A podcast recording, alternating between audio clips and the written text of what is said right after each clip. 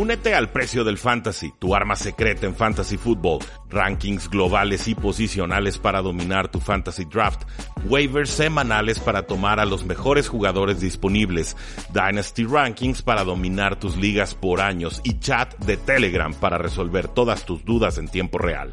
Visita stam.store diagonal precio NFL o da clic al link en este episodio para suscribirte.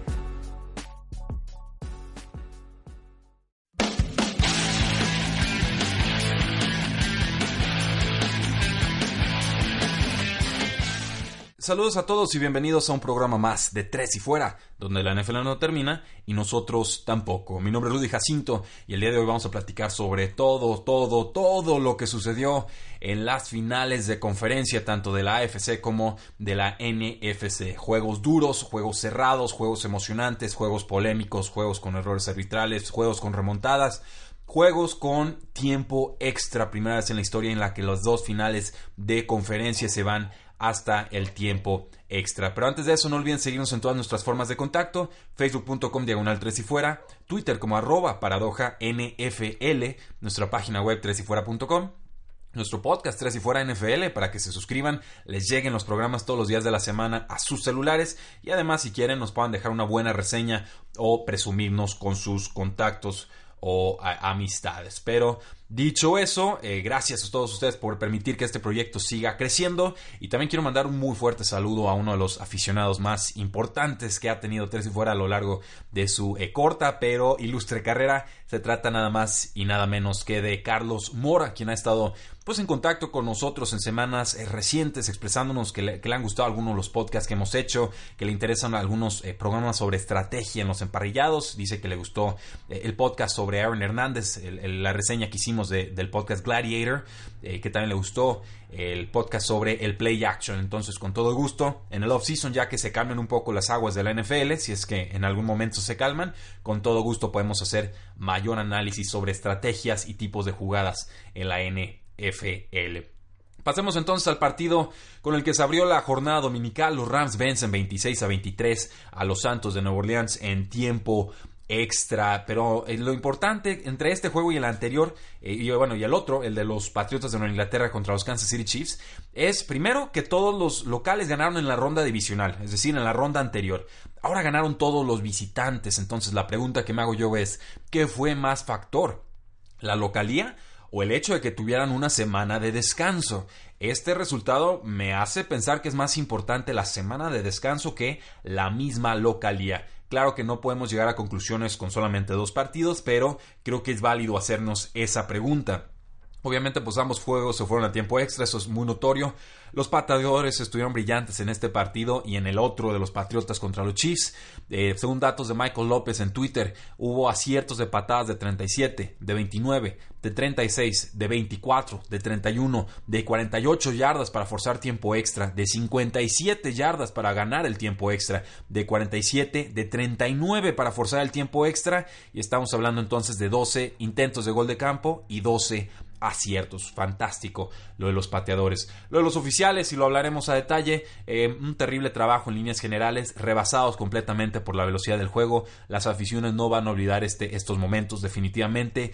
Eh, la culpa principal es de la oficina de la NFL, la NFL League Office. Se tienen que poder revisar las jugadas, sobre todo las interferencias de pase marcadas o no marcadas. Pero bueno, pasando al juego de los Rams contra los Santos de Nueva Orleans, eh, la sorpresa creo yo es que ambos equipos de la NFC fueron bastante poco efectivos a la ofensiva. ¿eh? Creo que nos quedan a deber las dos ofensivas definitivamente. Sí, los locales, los Santos empiezan fuerte el partido, anotaron en sus primeras tres posiciones, toman ventaja de 13 a 0, eh, se tuvieron que conformar con dos goles de campo. Creo que ahí la defensiva de los Rams hace el papel, hace lo importante para mantener a su equipo en la pelea. El touchdown llega de Gary Griffin, una ala cerrada suplente, ante primero la lesión de Ben Watson eh, y luego por la lesión, la conmoción que tuvo Josh Hill. Entonces Gary Griffin, el suplente del suplente, termina con dos recepciones, 12 yardas y un touchdown. Decíamos, los Rams resisten en zona roja, limitan a 6 puntos y luego eh, los Rams no podían comunicarse por el ruido, el Superdomo era, era un infierno auditivo, era imposible comunicarse.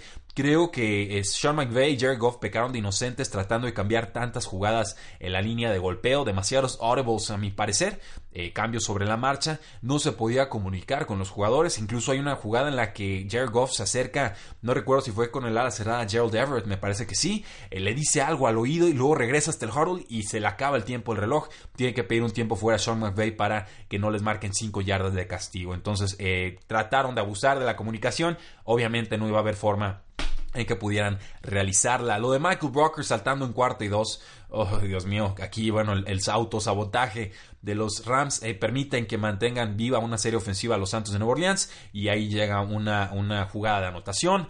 Eh, creo que los Rams regresan al partido y lo vimos Santos contra Águilas fue la misma circunstancia con un, eh, un, falso gol de campo, un, perdón, gol de campo, un falso despeje, un fake punt que convierte en Los Ángeles Rams eh, una horrible defensa de quien sea que está cubriendo el lado derecho, no recuerdo quién era. Primero le da demasiado colchón al que se convierte en receptor, luego llega mal a la tacleada en un ángulo chueco y luego falla la tacleada cuando el jugador todavía estaba detrás de la línea para convertir el primer down. Entonces, tres errores del mismo jugador en la misma jugada eh, permiten que los Rams mantengan viva esa serie ofensiva y creo que ahí es donde despiertan los Rams. Aparecen, entonces empieza a aparecer Aaron Donald por el centro, aparecen Domo Su también por el centro, deteniendo sobre todo el juego terrestre. Eh, usaron más los Rams a CJ Anderson que a Todd Gurley. Eh, ¿Sigue lastimado Todd Gurley? No nos quiere decir el equipo. Mi teoría es que sí, porque si no, esto no tiene explicación. Varios pases soltados de Todd Gurley al inicio del juego. Eh, Incluso uno de esos, de esos pases soltados termina interceptado. Entonces eh, empezaron a usar más al, jugador que firmaron en diciembre, CJ Anderson. 16 acarreos de Anderson por apenas 4 de Todd Gurley. Ninguno de los dos fue productivo. Apenas 32 de 69 snaps para Todd Gurley. Ahí hay algo, ahí algo sucede y creo que es una lesión que no nos están diciendo. Según Sean McVay fue por el flujo del partido. Eh, los Rams convirtieron a, Todd Gurley en el corredor más caro de toda la NFL en este offseason. Entonces, si fue por el flujo del, partido, eh, que se lo hagan ver, porque la verdad yo, yo no les creo. Eh, pero bueno, hubo un play action por ahí, un touchdown que le lanzan a la cerrada a Tyler Higby. Y entonces, bueno, un ida y vuelta, intercambio de puntos, se cierra el partido por ahí el tercer cuarto. Llegamos al cuarto cuarto con los Santos de Nueva Orleans y una ventaja de tres puntos a su favor. Los Rams empatan el partido con un gol de campo de 24 yardas, quedan apenas 5 minutos en el reloj. Y entonces, eh, aquí yo tengo una crítica muy fuerte y voy a hacer una pausa. Cuarto y uno en zona de gol rival y Sean McVay decide patear. Eh, no entendí la decisión entonces, no entiendo la decisión ahora analíticamente sabemos que jugártela es la decisión correcta. Sean McVay es muy inteligente, Sean McVay ya conoce las probabilidades, las estadísticas, las tendencias ofensivas y defensivas te la juegas en cuarta y una o te la juegas en cuarta y una. ¿De ¿Qué pasaba? Pateabas, empatas, de todas formas tienes que tener a los Santos de Nueva Orleans. Eh, tratas de convertir, anotas, entonces ya vas arriba, creo que por cuatro puntos. Si fallas, los Santos te tienen que recorrer 99 yardas, de todas formas si vas a tener que pararlos en defensiva. ¿Por qué no arriesgar? Si los detienes, recibes el balón en campo corto y puedes volver a empujar la pelota en una última oportunidad o una última serie ofensiva. Me parece un error estratégico, he hablado con varios, a varios les parece que era la decisión correcta tomar la patada. Yo creo que no han leído los estudios al respecto, pero eh, yo lo tengo muy claro, estás en cuarta y uno en zona de gol, te la juegas casi, casi siempre. Pero bueno, eh, aquí el, caso es que convierten la patada, terminan empatando y empiezan a avanzar los Santos de Nueva Orleans en el, campo rival y llegamos al error arbitral. Aquí la, jugada más eh, trágica, triste, la forma en la que no queremos que se empiecen a resolver los partidos, sobre todo cuando son tan importantes como estos. Eh, Drew Brees lanza un pase a la derecha a Tommy Lee Lewis y siempre que le pasa algo malo a los Santos de New Orleans parece que Tommy Lee Lewis está eh, involucrado, pero bueno. Estaba jugando Tommy Lee Lewis en sustitución de Keith uh, Underwood, que no pudo jugar en este partido antes de que le llegue la pelota a Tommy Lee Lewis, llega el defensive back Nico Robbie Coleman, lo atropella descaradamente con toda la intención, un golpe casco a casco, era casco a casco de castigo, eh, rueda innecesaria, era interferencia de pase, por lo menos un holding. Marquen lo que quieran, eso era un primer down para los Santos de Nueva Orleans y era el partido. Podían poner rodilla al suelo y ya los Rams no iban a tener tiempo en el reloj para detenerlos. Creo que fue la peor interferencia de pase de todo el año, quizás de la historia. No la terminan macando los referees. Había un referee al lado, yo no sé qué demonios estaban viendo. Ahora, Esto no significa que los Santos estén exentos de culpa. Y lo dije y me lo recordaron bastante cuando criticaba a los Steelers eh, que se quejaban de los arbitrajes y les decía, sí, los arbitrajes fueron importantes, no tan decisivos como en esta ocasión, pero eh, hubo muchos errores de los Steelers que permitieron que sus rivales les ganaran. Pues así también aquí en este partido con Los Ángeles Rams y sobre todo en esta serie ofensiva. Tenían un primer down, todavía había unas 5 o 6 yardas entre la marca del primer down y la zona de anotación. Entonces con llegar al otro lado de esa marca ya tenías ganado el partido. ¿Qué hacen los Santos en su primera jugada? Un pasecito, una especie de slant hacia adentro con eh, Michael Thomas, un pase muy bajo. Eh, Michael Thomas no lo alcanza a agarrar se detiene el reloj, no avanzan yardas y eh, creo que los Rams solo tenían un tiempo fuera en ese momento, entonces le estaban regalando tiempo al rival y ese tiempo vimos fue clave para que finalmente pudieran forzar el tiempo extra. No sé si lo correcto era buscar otro tipo de pases, si era correr y correr y correr, creo que esa era la decisión correcta. En fin, el caso es que los Santos de Nueva Orleans se tienen que conformar con un gol de campo y dejan tiempo en el reloj para que los Ángeles Rams lleguen al otro lado. Por ahí una jugada, un face mask al que están apelando mucho los aficionados de los Rams. Eh, y sí, me parece que hay un face mask que se pudo haber marcado eh, en, en, una serie ofensiva de los Ángeles Rams. Pero eh, por favor no me comparen los castigos, no tienen absolutamente nada que ver en las consecuencias y la gravedad del partido. Es válido que exijan que se marcara un face mask, pero los face masks se marcan o no se marcan con total normalidad en la NFL todo el tiempo. Un, un, pass interference como este no marcado eh, es una situación verdaderamente un punto y aparte. Yo creo que no hay color ni comparación. Entiendo que los fans de los Rams, al ser fans, tienen que defender a su equipo y buscar, eh, pues ahora sí que cualquier argumento para pues validar de alguna manera la victoria importante que tuvieron con también mucho mérito propio, pero eh, por favor eh, no insultemos a la inteligencia, no son comparables los castigos, este no pass interference con cualquier face mask que estemos buscando a lo largo del encuentro. Es mi apreciación, si no están de acuerdo ya saben, arroba paradoja NFL y ahí nos intercambiamos golpes de forma muy eh, amistosa. Pero bueno, regresando a la jugada, Jared Goff tenía el balón con 1.41 en el reloj en el cuarto cuarto, marchó la ofensiva hasta el otro lado. Antes de esto, Jared Goff ya había despertado en el partido, había completado algunos pasos bastante increíbles, sí errático por momentos, pero cuando su equipo lo necesitó, supo mover las cadenas. Llegan hasta la yarda eh, que fue como la 30 y altas en total. Llega la patada de, de Greg Sirline, del Legatron, y con 48 yardas convierte los tres puntos que forzan el tiempo extra. Llegamos al tiempo extra entonces, ganan el volado los Santos de Nueva Orleans y esto eh, dispara de forma estrepitosa eh, las probabilidades de que ganaran los Saints este partido. Quien gana el volado eh, puede anotar un touchdown y entonces el rival ya no le puede responder. Pues bueno, aquí la sorpresa es que los Santos no avanzan ni una yarda. Dante Fowler llega por la banda izquierda, toca, golpea a Drew Brees, es interceptado ese, ese pase. Jerry Goff tiene que avanzar unas cuantas yardas, los detienen en tercera oportunidad y entonces llega nuevamente Greg Sturline. Legatron, el, el apodo no es da gratis y convierte la patada de 57 yardas para ganar este eh, milagroso, emocionante, trágico, cómico, extraño, inusual eh, partido. Creo eh, que tenemos que hablar de las estadísticas individuales, eso fue, digamos, el recuento del partido como tal. No hubo ningún error clave de Jared más allá de esa intercepción que ni siquiera le echó mucho la culpa. Tuvo un inicio lento en el primer cuarto, termina con 25 de 40 pases completados, 297 yardas, un touchdown y una intercepción. Insisto, varios pases increíbles, aguantándose los trancazos, para eh, que el juego no se les escapara de las manos. Eh, Jared, Cook iba a decir, no, ese ya está más eliminado que nada. Brandon Cooks, 7 de 7 targets, 107 yardas contra su primer equipo en la NFL, un juego venganza para Brandon Cooks. Eh, él atrapó un pase profundo a la izquierda, flotadito en una conversión de tercera oportunidad que permite entonces a los Rams anotar su primer touchdown de la tarde. Después tuvo una recepción de 36 yardas en la siguiente jugada en el segundo cuarto y eh, completó entonces tres recepciones más en un drive de touchdown en el tercer cuarto. Un gran partido, verdad, en verdad, de Brandon Cooks que podrá enfrentarse a los Patriotas y tener un segundo juego venganza. También apareció Gerald Everett, me gusta mucho este jugador, ojalá le dieran más oportunidades y targets. Josh Reynolds también contribuyó en este juego, acabó con cuatro recepciones, 74 yardas. Robert Woods líder del equipo en targets, 10 targets, atrapó 6 de ellos para apenas 33 yardas. Lo de Drew Brees, eh, creo que decepciona, para mí decepciona más Brees que, Jared Goff, porque estaban de locales, porque sabemos de lo que son capaces a la ofensiva, porque venían un tanto carizbajos al ataque desde algunas semanas, pero todos pensamos que como locales, con una reacción eh, temprana, unos puntos ofensivos rápidos, pues bueno, que iba a haber una mejor versión de Drew Brees, una versión que pudiera trascender las limitaciones ofensivas que tiene este equipo, porque les quita a Salvin Camara y a, y a Michael Thomas y no hay nada, ¿eh?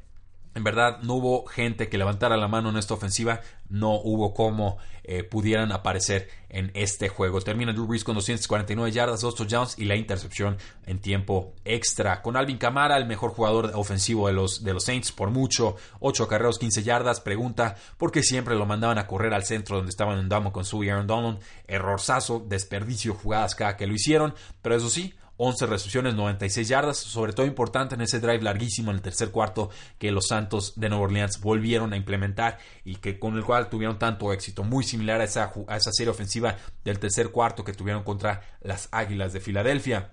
Mark Ingram, pues una decepción también, 9 carreras, 31 yardas. ¿Y dónde quedó Michael Thomas? Este, este, jugador tuvo como 200 yardas y 50 touchdowns en el primer encuentro contra los Rams esta temporada.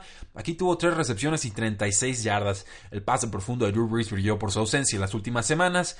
Y eh, pues no hubo mucho tampoco de Ted Ginn. Creo que el plan defensivo de los Rams simplemente fue eh, hombres extras sobre Michael Thomas una buena marca sobre Ted Ginn, que Alvin Camara nos haga lo que quiera abajo, o sea, de 5, 6, 7, 10 yardas, no importa, mientras no nos hagan la jugada de 80 para touchdown, eh, podemos sobrevivir y mantenernos eh, apegados al partido. Creo que la defensa de los Santos de Nueva Orleans también jugó eh, bastante bien. Eh, no se podía esperar mucho más de la defensiva de los Santos. Digo, el juego acaba 26 a 23. Esto pues era un juego que se esperaba acabar arriba de los 30 puntos. Y aparte, esos últimos 3 puntos de los Rams se dan en el tiempo extra. Entonces, las defensas permitieron 23 puntos a cada bando. Yo creo que actúan bastante bien y más bien la decepción está en el apartado ofensivo de ambas bandas. Pero bueno, volviendo de alguna manera a esta no marcación de, de la interferencia de pase, es un error que no trastoca un juego. Es, más que eso. Es un error que no solo trastoca una postemporada, es un error que no solo impide que un equipo llegue al Super Bowl, es un error que trastoca legados. O sea, cuando pensemos en estos jugadores, en Drew Brees, en Sean Payton, en Jerry Goff, en Brandon Cooks, en Todd Gurley, en Sean McVay, en 20 o 30 o 40 años, este, esta jugada va a definir mucho de lo que van a ser sus legados de aquí en adelante. Yo no sé si los Santos de Nueva Orleans vuelvan a tener una oportunidad de oro como esta, jugando de locales, líderes de la NFC, dominando claramente sobre el resto de su competencia. Eh, no, lo veo. Drew Brees acaba de cumplir los 40 años. Este equipo se metió de lleno a esta temporada. Fue un all-in. Acuérdense que pagaron dos primeras rondas por el pass rusher Marcus Davenport. Van a tener que dar algunas extensiones de contrato. Es decir, no, no estoy seguro de que pueda haber una versión más completa de los Santos de Nueva Orleans a futuro de la que acabamos a ver en este momento y, y se les esfumó de forma muy trágica la oportunidad. Dijo Sean Payton y estoy de acuerdo, quizá nunca lo superemos. Todos los reportes sobre el vestidor de los Santos de Nueva Orleans hablaban de jugadores que no estaban enojados, hablaban de jugadores que estaban rotos, jugadores decepcionados, jugadores que entendieron que habían dejado de escapar la mejor oportunidad quizá de sus vidas para ganar un Super Bowl. Es triste, lo siento, en verdad lo siento mucho, aficionados a los Santos de Nueva Orleans. Ninguna afición merece perder de esta manera con un error arbitral. Sí, pudieron haber hecho mucho antes, sí, pudieron haber hecho mucho después, pero ciertamente ya habían realizado la jugada, jugada que necesitaban para pasar al Super Bowl 53 y un error ajeno a ustedes, ajeno a los Santos, ajeno a Los Ángeles Rams, porque ellos no tienen la culpa, termina eh, siendo un factor crítico y decisivo en este encuentro. En verdad, aficionados de los Santos, lo siento muchísimo. Aficionados de Los Ángeles Rams, disfruten la victoria. Su equipo respondió, eh, tiene, tiene amor propio. También hicieron un all-in esta temporada. Eh, está, va a estar difícil que este equipo sea mejor el próximo año. Hay muchos contratos eh, que, que expiran, contratos caros. Viene la extensión también de Jerry Goff, pero ciertamente la apuesta que hicieron, todo nada, les ha rendido frutos y aparte el destino les tiene preparado un juego revancha, así que disfrútenlo, no es fácil llegar a un Super Bowl y creo que a todos nos quedó claro después de ver este partido. Pasando entonces al partido entre los Patriotas de Nueva Inglaterra y los Kansas City Chiefs, partido que ganan los Patriotas 37 a 31 también en tiempo extra. Este fue un partido muy, muy frío y eh, un juego en el que los Patriotas también dominaron al inicio. En toda la primera mitad fue de los Patriotas, salvo jugadas muy, muy puntuales.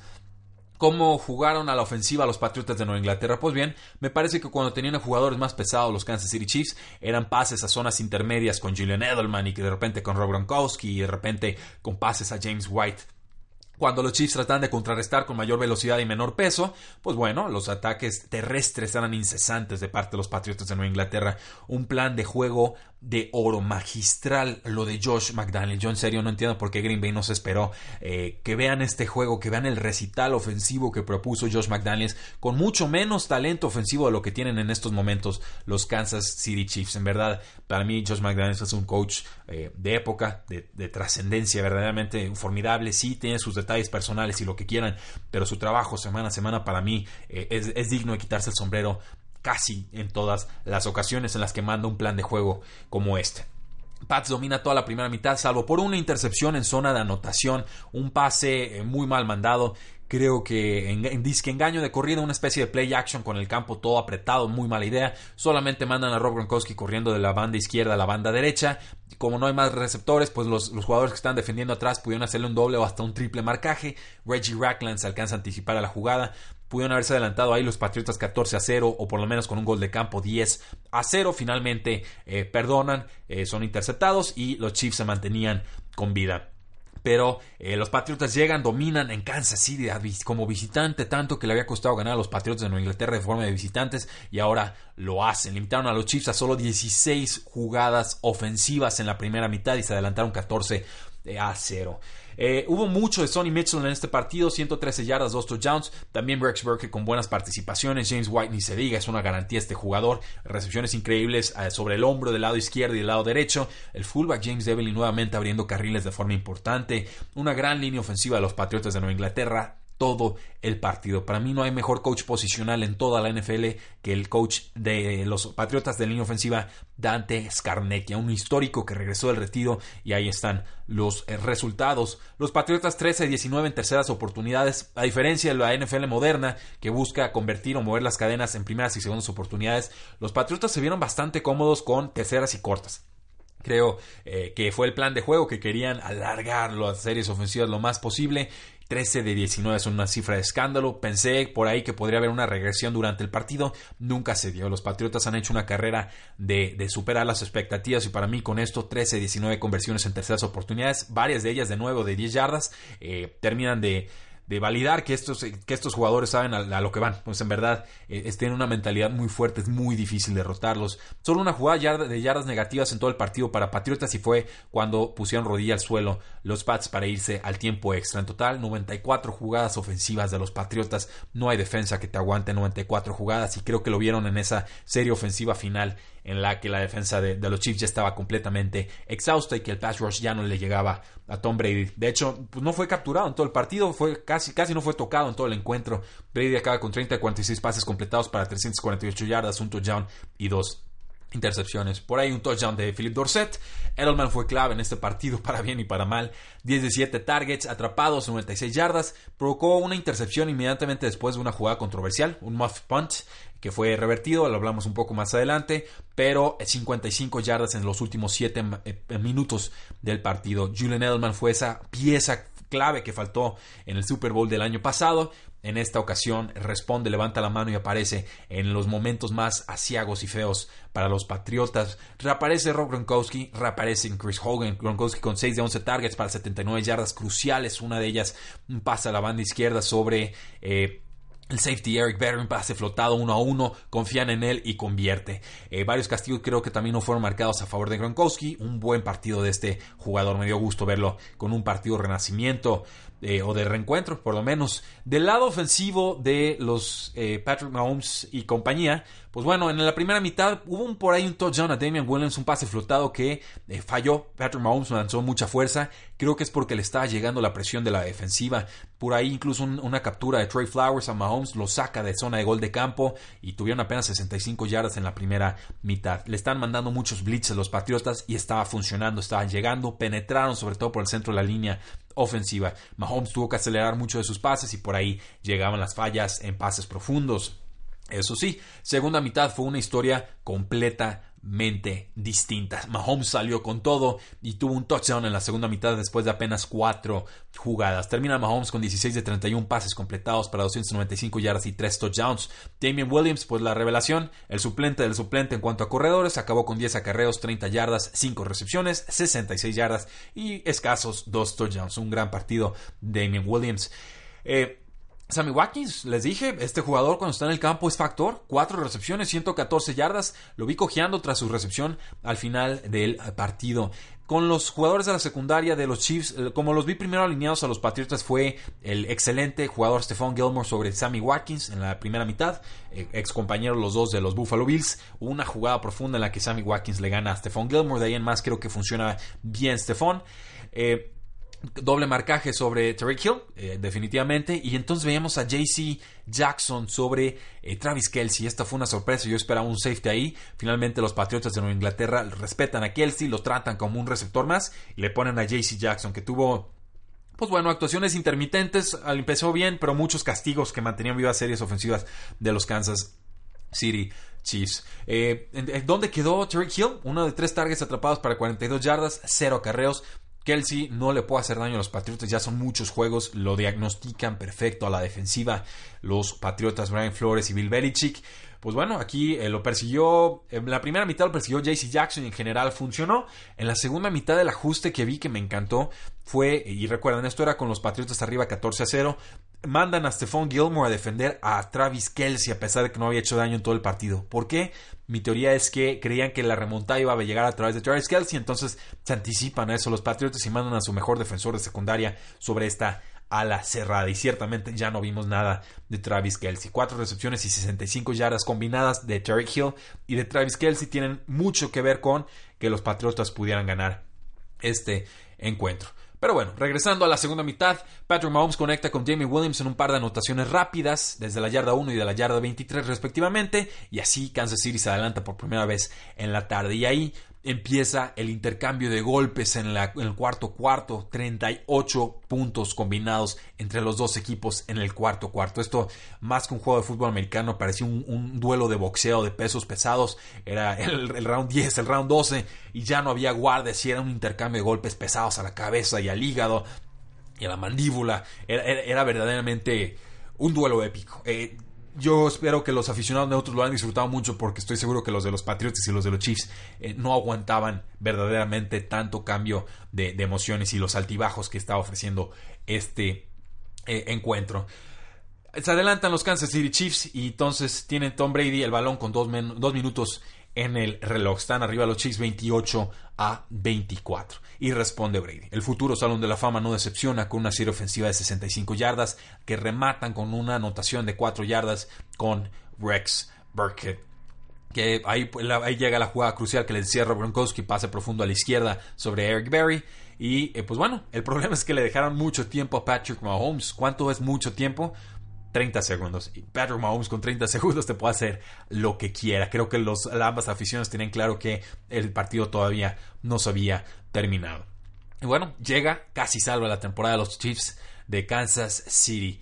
Eh, necesitó apenas 28 segundos. Encontró a Spencer eh, Ware, el corredor, para 21 yardas. Después a Marcus Robinson para 28 yardas. Y con eso preparan el gol de campo de Harrison Butker que forza el tiempo extra. ¿Cuál fue el MVP del partido? Para mí el volado. Yo tenía claro que quien ganara el volado se llevaba el encuentro. Lo ganan los Patriotas de Nueva Inglaterra. Tom Brady lo ha hecho demasiadas veces. Lo hizo una vez más. Convirtiendo en terceras y dieces, terceras y nueve. Estuvo por ahí una tercera y nueve. La convierte. Una tercera y diez. La convierte. Una tercera y diez más. La vuelve a convertir. Fue un final retro por completo. Un vintage performance de Edelman y de Gronk.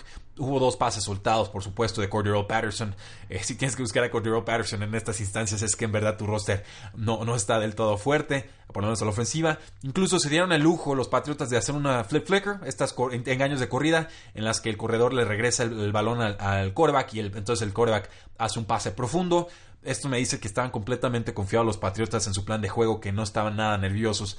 Y eh, aquí rescato palabras de Mike Lombardi, decía antes de este partido, si Bill Belichick logra sacar este encuentro a domicilio contra los Kansas City Chiefs, habrá sido su hora más exitosa, su finest moment y creo que así termina siendo. El talento de los Patriotas de Nueva Inglaterra es inferior al de los Kansas City Chiefs y era inferior al de Los Ángeles eh, Chargers y finalmente el plan de juego y la ejecución y la disciplina de los jugadores y el amor propio y el temple permite que sobrevivan a un duelo muy complicado que se envenenó demasiado pronto para los eh, Patriotas. El talento no meritaba que llegaran al Super Bowl y sin embargo, igual que el año pasado, ahí están.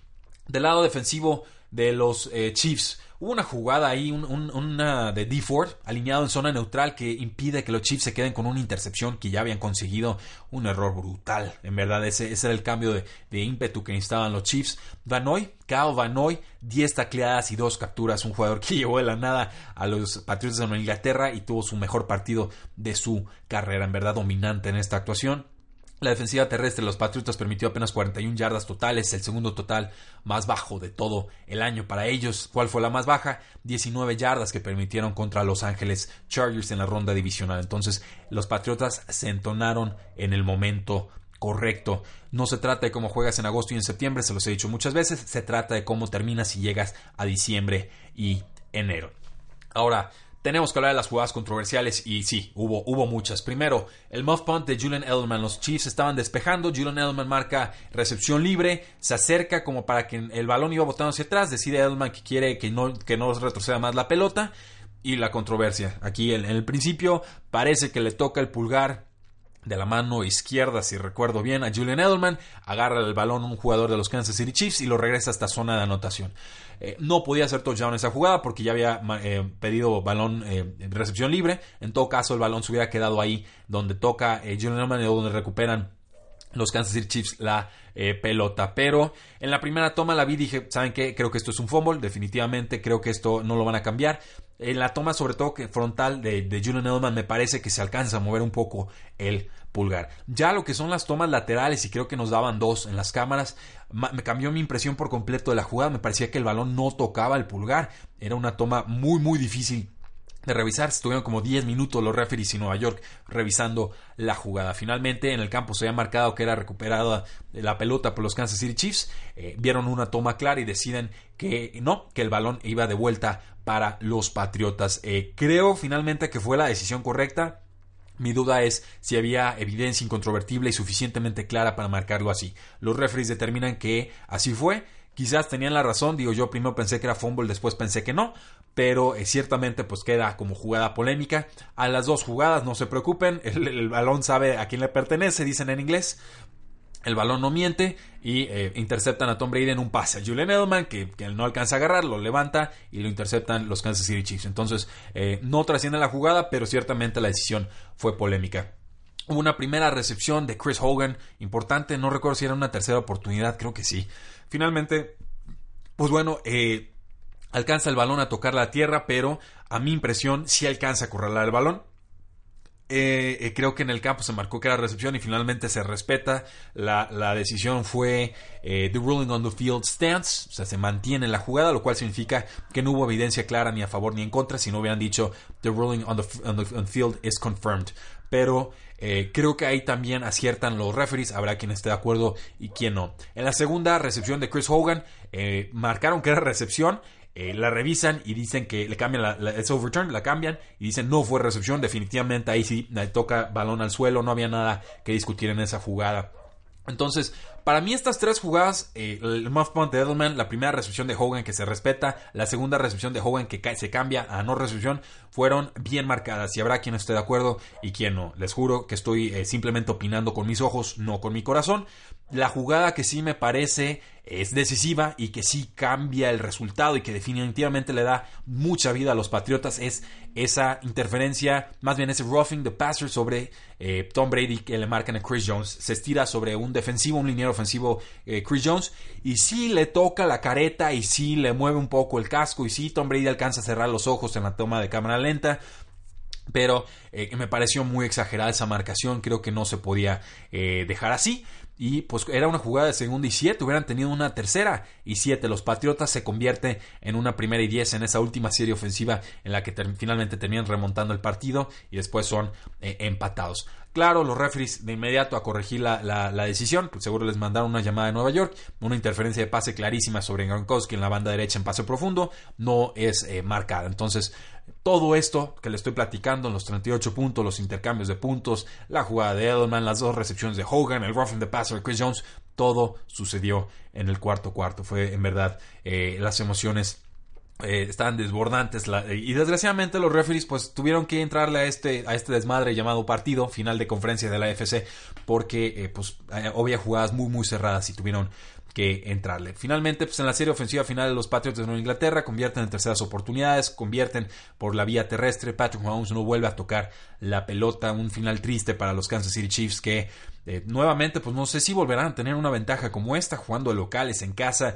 con los Patriotas sufriendo como visitantes. Y termina nuevamente Bill Belichick derrotando a Andy Reid un entrenador y jefe fantástico, innovador, muy creativo, que fusiona estrategias ofensivas. Es alguien a quien yo le tengo muchísimo respeto. Aquí no hubo errores claros de, parte de ellos. Quizás el plan de juego les, les falla en la primera mitad, nuevamente, y les había pasado en la temporada regular contra Patriotas. Aquí vuelve a suceder. Entonces, obviamente, ahí hay algo que corregir. Pero esta defensiva de los Chiefs no estaba para estas instancias. Definitivamente le faltan muchísimo talento y jugadores y consistencia.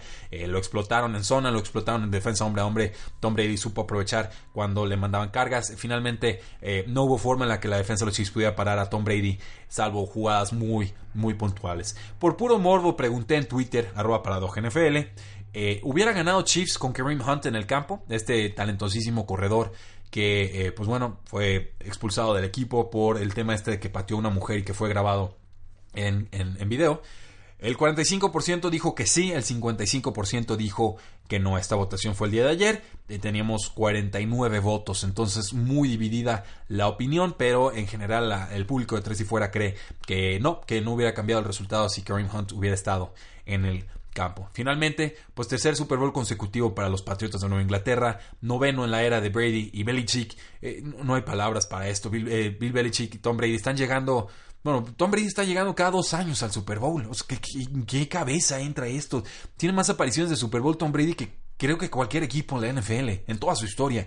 Esto es, es, verdaderamente, me quedo sin palabras, no, hay forma de escribirlo. Para mí esto es la, dinastía más dominante que ha existido en la historia, de, por lo menos de la historia de los deportes de los Estados Unidos. No me voy a meter en si en Europa eh, con el Real Madrid o Barcelona o cualquier otra eh, franquicia que ustedes gusten, de Manchester United o Juventus, pero eh, esto es, esto es, absurdo, en verdad. Yo, yo no, La forma en la que se ha dado, con el talento inferior que se ha dado, y el inicio de la carrera de, Brady gana Super Bowls y luego como 10 años en, el desierto sin poder ganar, llegando Super Bowls y perdiendo de forma trágica. Y luego que al mero final de su carrera llegue tres veces a, estas instancias. Eh, no, no, no, hay palabras para describirlo. Los Rams abrieron favoritos en el Super Bowl para, con, un punto a favor.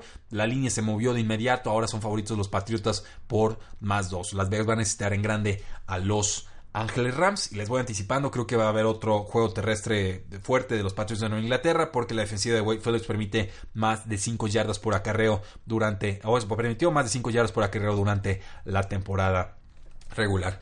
Eso, damas y caballeros, estuvo largo el programa, por eso me tardé. Tuve que preparar juntar un montón de información y todo. Eh, eso es nuestro análisis de las finales de conferencia de la N FL. El día de mañana voy a ver nuevamente los partidos, van a haber más comentarios seguramente. Creo que vamos a tener un invitado especial, un experto apostador. Eh, espero que sí pueda acompañarnos en vivo y en, la transmisión. Y eh, pues muchísimas gracias como siempre por escuchar este programa de Tres y Fuera. No pudiéramos crecer si no fuera por eh, ustedes. Creo que nos hemos ganado su confianza y eso se los agradecemos muchísimo. La NFL no termina y nosotros tampoco. Tres y Fuera.